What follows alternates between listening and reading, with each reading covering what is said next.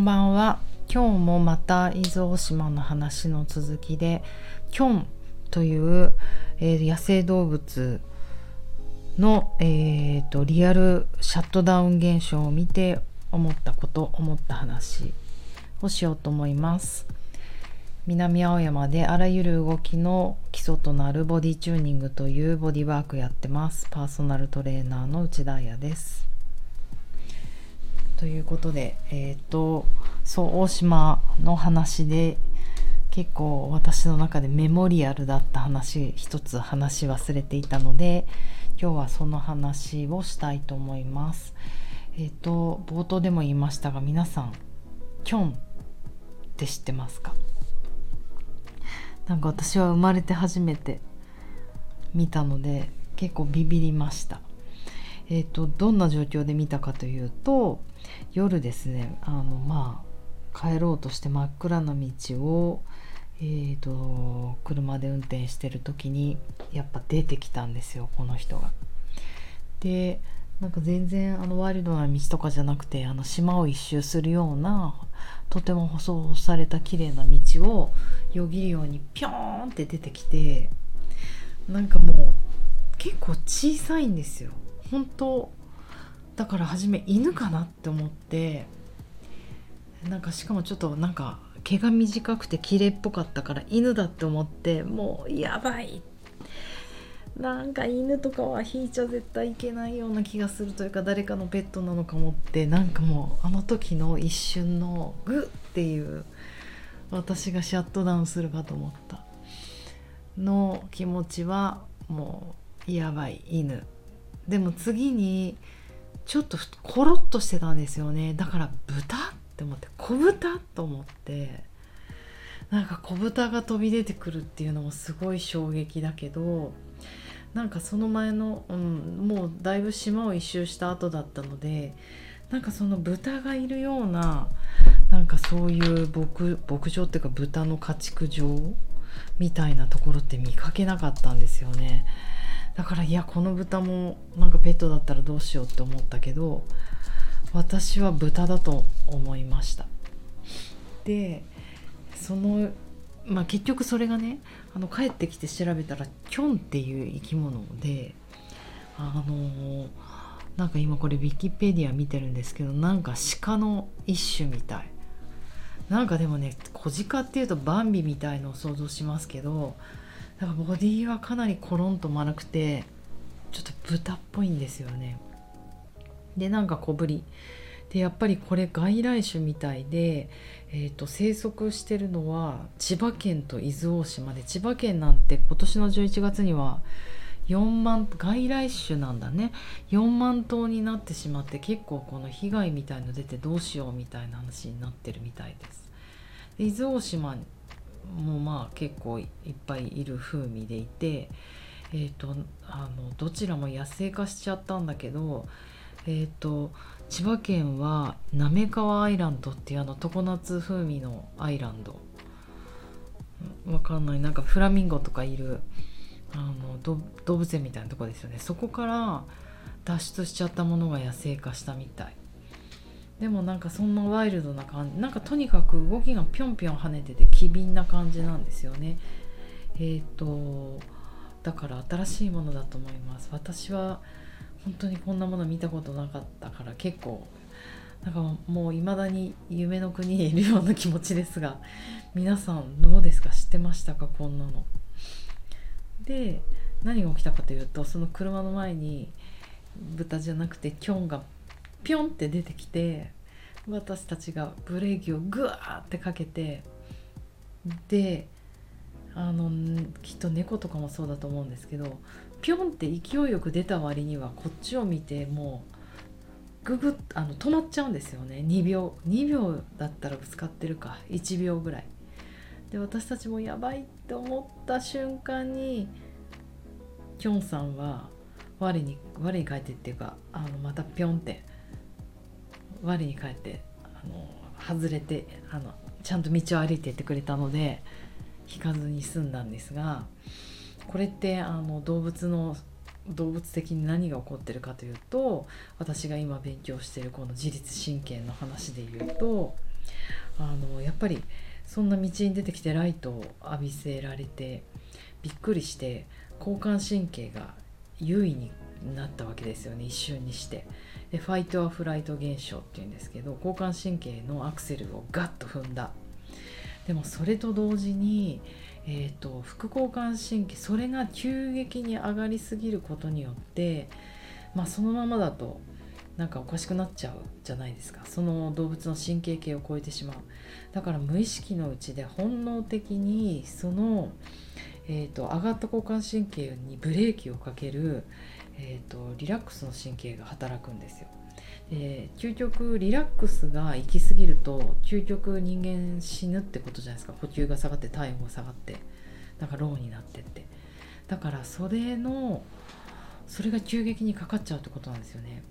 交感神経のアクセルとリラックスの神経のすごいやつのブレーキがかかってアクセルとブレーキを一緒にグッて踏み込んだ状態でフリーズ状態が起こると、まあ、それを不動化って言ったりもするんですけどまさにその不動化で一瞬こうフリーズしちゃってるんですよねきょんちゃんが。でああこれがまさにリアルフリーズだと思ってなんかまあその終わった後ですよ。きょんが去った後車の中で。ふむふむと思ったんですが、えーと、動物はトラウマにならないって言われていてなぜかというとそういうことがあった後にあのその今日も何事もなかったっていうか、まあ、逃げたわけですよね。ぴょんぴょんぴょんって跳ねながらあの逃げるということをちゃんとした。あとはもう今日のキョン 今日のキョンもわけわかんないこの間のキョンは逃げられたけどよく鳥とかあの車にバーンってぶつかってきて車の窓にパンって当たってそのまま垂直に落ちてあ死んじゃったのかもって思うけどちょっとしばらく3秒ぐらいするとバサバサバサってこう羽を震わして何事もなかったように飛んでったりするじゃないですか。そのたとえ死んだふりをしてもなんかオポッサムっていうタヌキみたいな動物とかもそうなんですけど死んだふりをして敵がいなくなったなあもうなんか切り抜けられるなと思った瞬間にバッサバッサと羽を広げたりこうブルブルブルブルって震えてえーと、その時に閉じ込められた体の中に閉じ込められたもう莫大なエネルギーですよね。アクセルとブレーキがガッて踏んだそれをちゃんと振り払って何事もなかったようにこうテクテク歩いたりバシバシ飛んでったりするのでトラウマにならないと言われてるんですね要はトラウマっていうのは何かというと事件云々よりもその自分の神経系を超えたアクセルとブレーキのふって踏むようなエネルギーが起きた時にそれを閉じ込めてしまうと。やっぱり人間ってあの本能だけじゃなくて人間の大脳神質の部分の人間の、まあ、認知の部分が働くのでそんなにこう怖いことがあっても人が見てたりとかするとブルブル震えられないじゃないですか。なんかうわブルブル震えたら恥ずかしいと思ってクッて止めてしまうそうすると体の中に閉じ込められた神経系が出ないんですねなんか震えるもそうだし泣くのとかも泣いちゃいけないとか育てられてたりするからうわまあ人前で怖いよなんて泣けない特にね男子とか。だからあの震えるだけじゃないんですけどそのエネルギーの出し方って。でもなんとなくわかる。声を出すとか泣くとか震えるとか発汗するとかあのまあそれこそ何？人に話しかけるとか、うん、なんだろうもっともっとこう体から表現する表現っていうか出すものをディスチャージっていうんですけどですねエネルギーの神経系あ神経系のエネルギーをね。それを人間はやっぱり認知で止めるそれは恥ずかしいっていうのもあるけど例えばこのあと仕事だからいやこんなとこでうずくまって人だかりに会って警察来たりして、えーと、救急車呼ばれて病院に寄ってる暇ない大事なプレゼンなんだとかなんかそういう次のこと次のことって考えてたりするとなんかそこでゆっくり立ち止まったりしてられないですよね。でそれで何事もなかったように立ち去ってしまうとなんかその後後々あのフラッシュバックとかあのトラウマ的なことが起こると言われているというねことを勉強していたのでいやまさに固まるきょんちゃんを見てああこれだこれだと思ってあの12秒でね1秒であのきょんちゃんは神経系が止まらずになんかブルブルって震えるっていうよりはもうファイトアフライトのフライトができたってことですよね。なので私たちも引くことがなくきょんちゃん逃げてよかったなって思いました。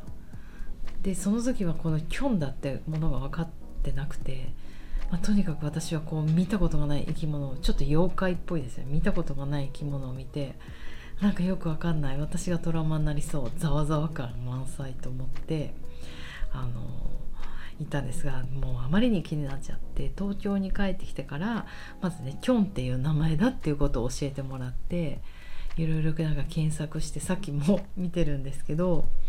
このねキョンの特徴を読んでみるといろんな説あるんですけどその一つの記事によると,、えーと、ストレスで死ぬほどにか弱い動物なのでリスクを冒して東京や埼玉で定着することはないでしょう、まあ、繁殖することはないでしょう。攻撃もしてこないんですからっていうなんか住民の声があってたとえ私たちの車で引かなかった。そしてフリーズ状態になりっぱなしでもならなかったからトラウマにもならなかった。でもストレスには弱いからもしかしたら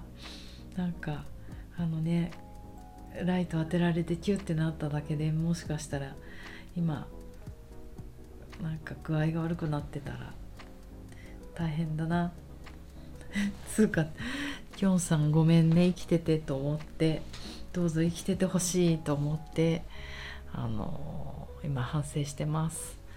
まあでもね人うんなんか畑に被害とかガーデニング被害とか